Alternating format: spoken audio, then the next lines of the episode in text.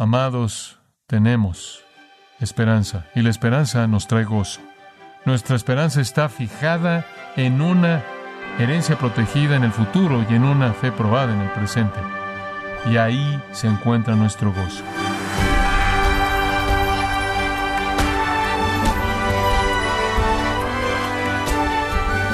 Sea usted bienvenido a esta edición de Gracia a vosotros con el pastor John MacArthur. Se dice que Dios no desperdicia la aflicción. Es reconfortante saber que las circunstancias difíciles tales como las enfermedades, problemas financieros o muerte no ocurren por casualidad. ¿Dónde encuentra usted la fuerza y el gozo cuando atraviesa por circunstancias negativas y dolorosas? Hoy, John MacArthur nos lleva al libro de Primera de Pedro para ayudarlo a poseer ese gozo que supera aún los peores problemas en la serie Nuestra gran salvación en gracia a vosotros. Primera de Pedro capítulo 1. Estamos viendo los versículos 6 al 9 en esta epístola maravillosa. El gozo es un elemento de la salvación. Puede ser perdido por el pecado y en ese punto debemos ser exhortados a experimentar de nuevo el gozo que Dios ha provisto para nosotros.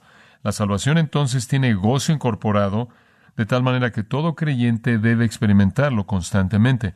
Ahora la pregunta que viene a nuestra mente es cómo experimentamos ese gozo, cómo cautivamos ese gozo, enfrentémoslo. La mayoría de nosotros no estamos llenos de gozo todo el tiempo. No todo el tiempo estamos experimentando regocijo. ¿Qué es entonces lo que restaura ese gozo? ¿Qué es lo que motiva ese gozo? ¿Qué es lo que cautiva ese gozo? ¿Qué es lo que descubre ese gozo? Bueno, eso es exactamente lo que vamos a descubrir a partir de Pedro en los versículos 6 al 9. Pedro nos dice cinco puntos de contacto para redescubrir su gozo. No sé en dónde está usted en su vida cristiana, pero si no se está regocijando siempre, si usted no se está regocijando siempre en el Señor, si usted no tiene ese sentido profundo de paz y satisfacción, ese corazón que está brillando, esa, esa emoción ardiente en su vida, sin importar qué circunstancias se está enfrentando, usted necesita recuperar su gozo y Pedro nos da cinco perspectivas. Su gozo va a venir de la profundidad de su ser. No está relacionado a sus circunstancias, no está relacionado a lo que usted está experimentando en un sentido. En otro sentido, le voy a mostrar lo que es. Viene de tener confianza en ciertas cosas. La primera, viene de confianza en uno, una herencia protegida. Una herencia protegida. Esta es la primer gran verdad que trae el gozo de la salvación. Observe el versículo 6.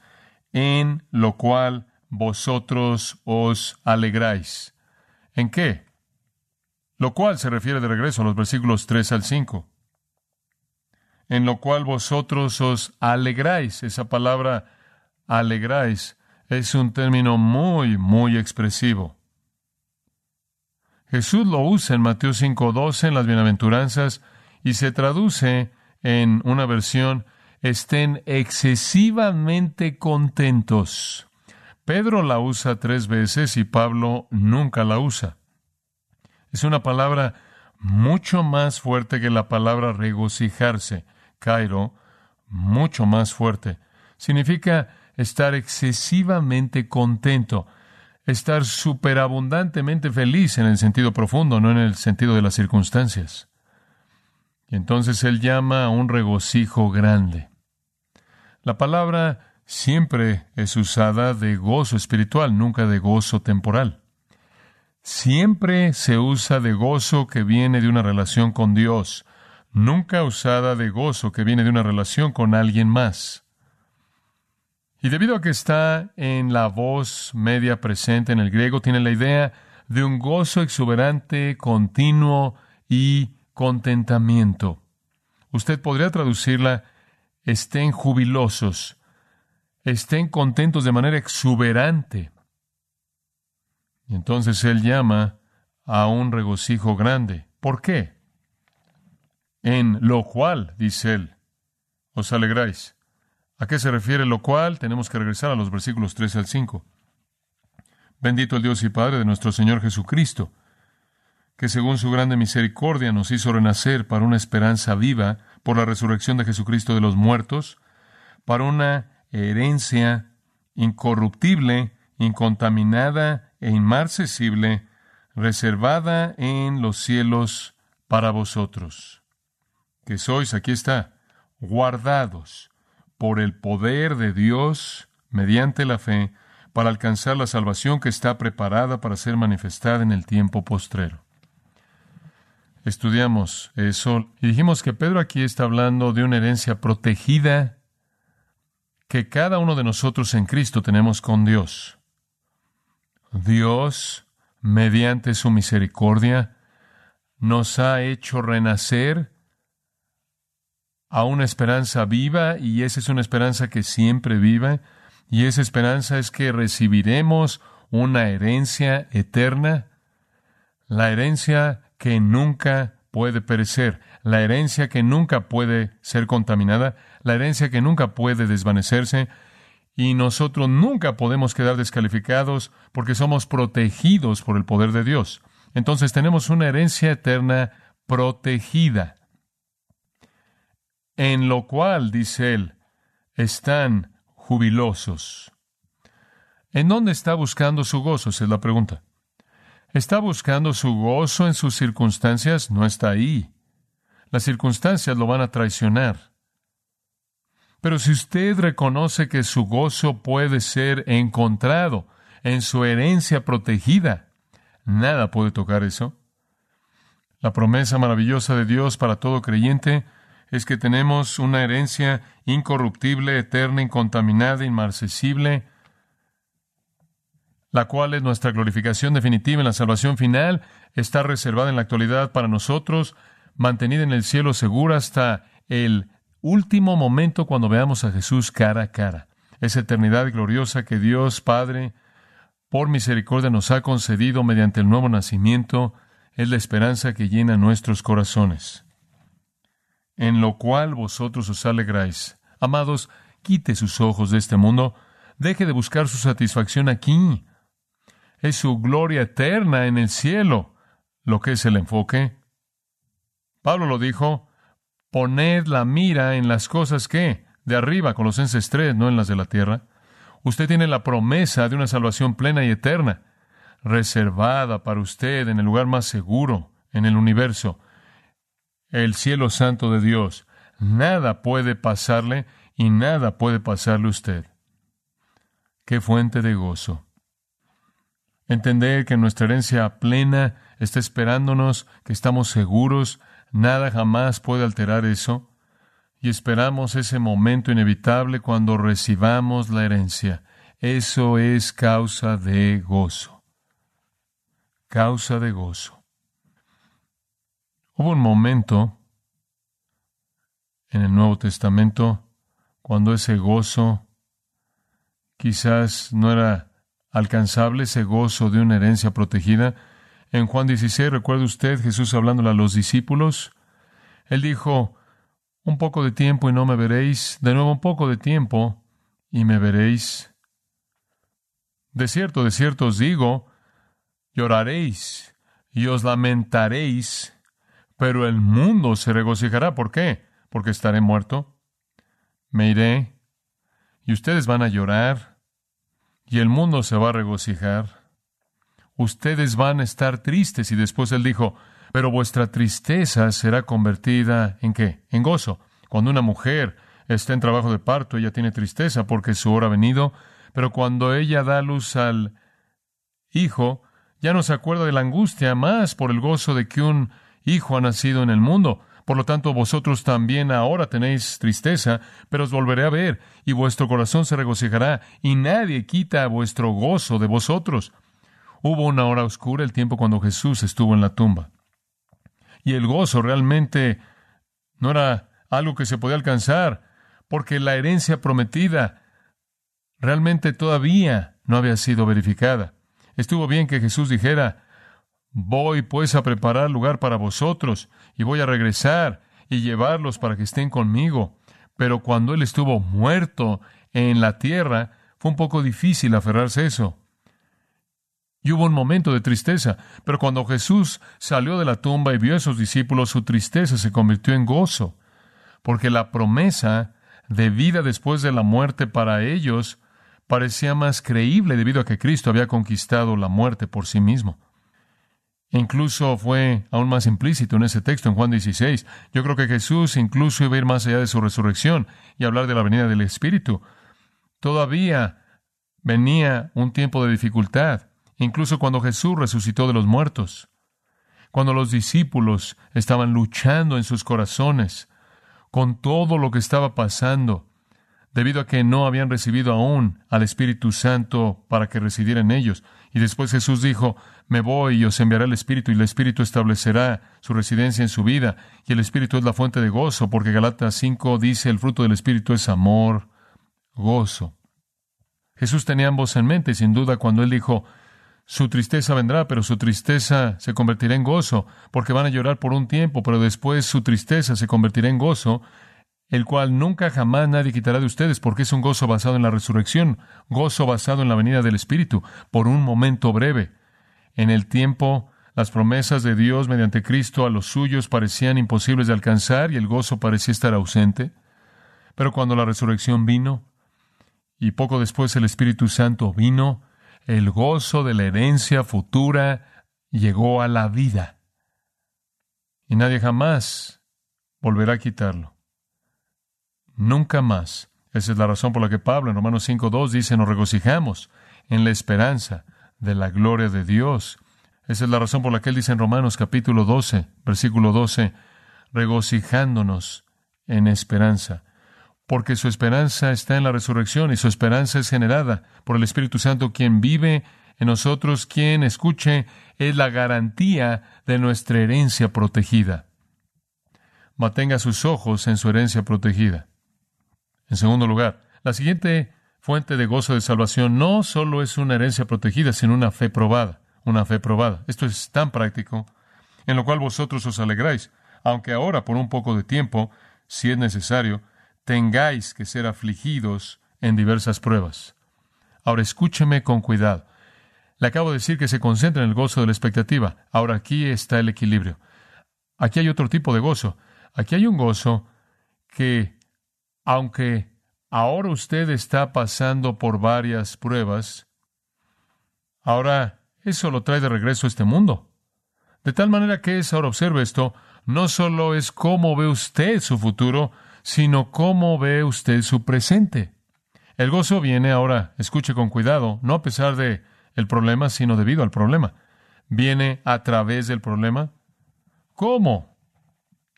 Porque el problema, versículo 7, es la prueba de su qué? Su fe, la cual es mucho más preciosa que el oro. Dios trae pruebas a su vida para probar su fe. Algunas personas piensan que la persecución severa, las pruebas severas de los creyentes, roban el gozo de la expectativa. No, añaden al gozo de la expectativa, añaden a él. ¿Por qué? Porque el gran ladrón del gozo de la expectativa es la duda acerca de qué? De la salvación. Si yo estoy preocupado si soy salvo o no, es muy difícil para mí disfrutar el prospecto de mi futuro. Entonces esto es muy importante. Entonces Pedro pasa del futuro al presente, de lo que podría parecernos como expectativa y entra a la realidad.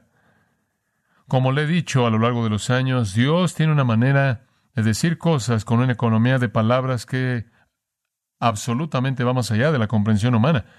Y en un pequeño versículo 6 hay una descripción del problema que es tan profunda. De hecho, no lo vi hasta que seguí leyéndolo una y otra vez y finalmente entendí la profundidad de esta afirmación.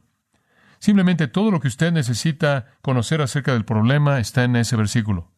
Ahora permítame mostrárselo. Permítame dar algunos principios. Muy bien. Principio número uno. El problema no dura.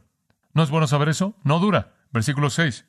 En lo cual vosotros os alegráis, aunque ahora, por un poco de tiempo o una temporada, es temporal, es por un momento, se va a ir con esta vida. Hay un segundo principio aquí. El problema no dura, pero el problema sirve para un propósito. Observa el versículo de nuevo, en lo cual vosotros os alegráis, aunque ahora por un poco de tiempo. Siguientes palabras, sí que es necesario. ¿Sabe usted por qué el problema viene a su vida? Porque es que necesario. El problema cumple con un propósito. Dice usted cuál es el propósito. No entiende el propósito. Bueno, permítame recordarle. Para humillarnos es suficiente. Para alejarnos de cosas mundanas. Para ayudarnos a ver el cielo. Para revelar lo que realmente amamos. Para enseñarnos el valor de la bendición de Dios en contraste al dolor de la vida. El problema viene para capacitarnos para ayudar a otros. El problema viene para desarrollar una fortaleza perseverante en nuestra vida y el problema viene algunas veces para disciplinarnos por nuestro pecado. Cumple con un propósito. En el capítulo 5, Pedro dijo en el versículo 10, después de que habéis padecido por un poco de tiempo, el Dios de toda gracia que os llamó a su gloria eterna en Cristo, Él mismo os perfecciona, firme, fortalezca y establezca. Dios tiene un propósito en esto. Hacer que usted sea mejor. Tercer principio que sale de este pequeño versículo, el problema trae dolor. Nadie jamás negó eso. Aunque ahora, por un poco de tiempo, si es necesario, tengáis que ser afligidos. Dios lo sabe, esa es la razón por la que lo trae. Él está hablando aquí de angustia mental, no solo física, sino angustia mental tristeza, decepción, ansiedad, seguro el problema trae dolor. Entonces tenemos una pequeña teología del problema aquí. El problema no dura, el problema cumple un propósito, el problema trae dolor. Debe ser doloroso, ¿entendió usted eso? Ese es su punto. Debe afligirlo usted para alejarlo del mundo y acercarlo al Señor, para limpiarlo de su pecado, para refinarlo, para que usted sea más útil. Hay un cuarto principio. El problema viene en muchas formas. ¿Se ha dado cuenta? El versículo 6 dice, aunque ahora por un poco de tiempo, si es necesario, tengáis que ser afligidos en diversas pruebas. Peirasmos, problema, pruebas, viene en muchas formas. La palabra es poikilo, significa muchos colores. El problema tiene muchos colores. Por cierto, Pedro usa esa misma palabra una ocasión más cuando él describe la gracia multicolorida de Dios. Ese es un pensamiento hermoso. El problema tiene colores múltiples y la gracia de Dios es poikilos, multicolorida. Es como si no hay una prueba de cierto color que Dios no pueda encajar con un color de gracia. Es un pensamiento hermoso. La gracia para encajar con toda prueba. Vienen muchas formas. Usted apenas piensa que ya superó uno y otro viene. Pero último principio pequeño. El problema no, no debe disminuir el gozo. Observa el versículo 6, en lo cual vosotros os alegráis. Aquí está. Aunque ahora, por un poco de tiempo, si es necesario, tengáis que ser afligidos en diversas pruebas. Ustedes se alegran aunque están en una prueba. El punto es que el problema no disminuye el gozo, no debe disminuir el gozo. ¿Por qué? ¿Por qué no debe disminuir el gozo? Le voy a decir por qué, versículo 7. Para que sometida a prueba vuestra fe, mucho más preciosa que el oro, el cual, aunque perecedero, se prueba con fuego, se hallada en alabanza, gloria y honra cuando se ha manifestado Jesucristo. Ahora escuche a esto con mucho cuidado. Esta es una verdad profunda. Pero dice, esta es la razón por la que las pruebas no les quitan el gozo. Aquí está la razón por la que las pruebas producen gozo, porque si pasan la prueba, su fe se vuelve aprobada. No sé usted, pero ese es un pensamiento emocionante. Las pruebas prueban la validez, la legitimidad de nuestra fe. Ese es un beneficio tremendo. Si usted pasara la vida y nunca tuviera ninguna prueba, nunca tuviera ningún problema, su fe nunca fuera probada, usted no sabría si su fe es real. Eso es básicamente lo que le está diciendo. ¿Para qué? Refleja propósito. Las pruebas vienen, varias pruebas vienen, lo afligen usted, son necesarias, son temporales, no roban su gozo. Vienen como fuego para quemar la escoria del metal, para ver si hay algo real ahí. La fe realmente es revelada en la prueba. Es genuina si hay algo ahí cuando el fuego ha terminado de quemar. El propósito de Dios en el problema, ahora escuche con cuidado, es probar su fe. ¿Para quién? ¿Él? ¿Él necesita probar su fe? ¿Acaso Dios necesita hacer algo para descubrir si usted es real? No, Él sabe lo que hay en su corazón, ¿verdad? Entonces, ¿a quién va a beneficiar la prueba? A usted. A usted. La palabra para prueba, aquí en el versículo 7, es usada porque es tomada del proceso de evaluar el metal. Y ese tipo de evaluación del metal era para determinar su naturaleza verdadera, descubrir su pureza, colocarlo en el fuego y quemar todo lo demás, y lo que quedaba era el contenido verdadero. Por cierto, si colocaban algo en el fuego y nada quedaba, ellos sabían que no había metal real, no había oro en absoluto. Eso le pasó a Judas, ¿no es cierto? Fue metido a la prueba, al fuego. Él probó ser cero. Dios prueba al creyente para revelar si su fe es genuina. Así como Él prueba el oro, y menciona el oro en el versículo 7, que es probado por fuego. El fuego equivale a las pruebas. El oro es su fe real. Y cuando el fuego viene y toda la escoria es quemada, la fe real es revelada. Ahora, en cierta manera funciona así. Piensen en esto, muy bien. Su corazón está triste, muy bien. Usted está pasando por problema, prueba, sufrimiento, dolor, y usted está en medio de la ansiedad y todo esto el ambiente a su alrededor se está colapsando, nada está saliendo como usted quiere que salga, usted está pasando por todo tipo de dolor y preocupación, y usted comienza a buscar a su alrededor para encontrar algún lugar en donde encontrar consuelo. La mayoría de la gente en el mundo lo busca en el dinero, los amigos, el alcohol, las drogas, el sexo, la venganza, lo que sea. Y el problema quema todo porque todo aquello en lo que confían también va a ser consumido. Nada de eso dura. Todo va a quemarse en el fuego. El cristiano se levanta por encima de todo eso. Él se levanta por encima de todo lo que está sujeto al cambio y la putrefacción, y él arroja su ancla, como Hebreos dice, dentro del velo en los lugares celestiales, en donde el gozo es inalterable. La fuente de gozo es permanente. Y eso es exactamente lo que Pedro está diciendo aquí. Cuando usted pasa por una prueba, si usted trata de resolver eso con más basura del mundo, se va a ir con lo demás. Pero si usted se levanta por encima de eso por fe y se aferra a Dios y a Cristo, su fe es probada. El punto es que si usted sale del otro lado de la prueba creyendo en Dios, confiando en Dios, creyendo en Cristo, confiando en Cristo, entonces usted sabe que su fe es es real es real. La fe probada, la fe probada es más preciosa que el oro, el cual, aunque perecedero, se prueba con fuego. Aunque el oro va a pasar la prueba del fuego, el oro es perecedero. La fe probada es mucho más preciada. Qué pensamiento. Ahora, ¿por qué Pedro usa el oro como su analogía? Debido a varias cosas. El oro era el bien estándar. Solíamos estar en un estándar de oro, ya no lo estamos. En tiempos antiguos el oro era el bien estándar que respaldaba las transacciones monetarias, era el más preciado de los metales, el más valorado de todos los metales y el estándar de todas las transacciones monetarias. Era el bien más preciado. Y entonces Pedro está diciendo el oro, el cual es tan preciado, soporta la prueba del fuego, pero no soporta la prueba de la eternidad. Por lo tanto, la fe probada es más preciosa que el oro puro. Así como el fuego separaba el oro verdadero del falso, así Dios usa el sufrimiento para separar la fe verdadera de la profesión superficial. Es más preciosa que el oro. ¿Puede alguien estimar el valor de la fe probada?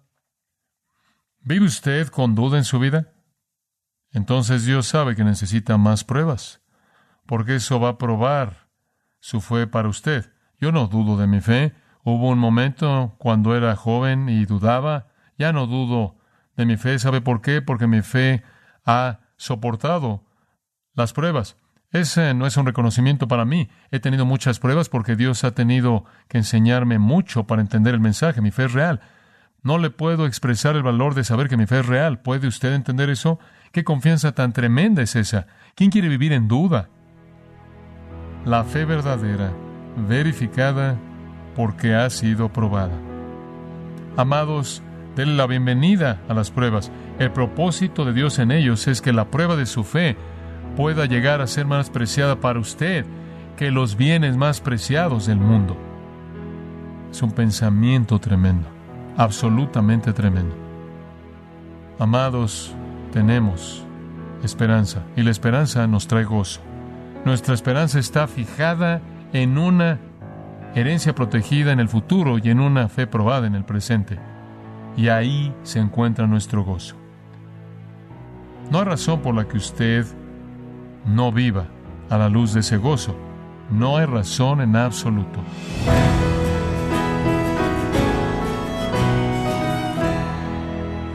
Ha sido John MacArthur mostrándole cómo cada circunstancia, incluso las pruebas más dolorosas que vive, pueden ser oportunidades para regocijarse en Cristo.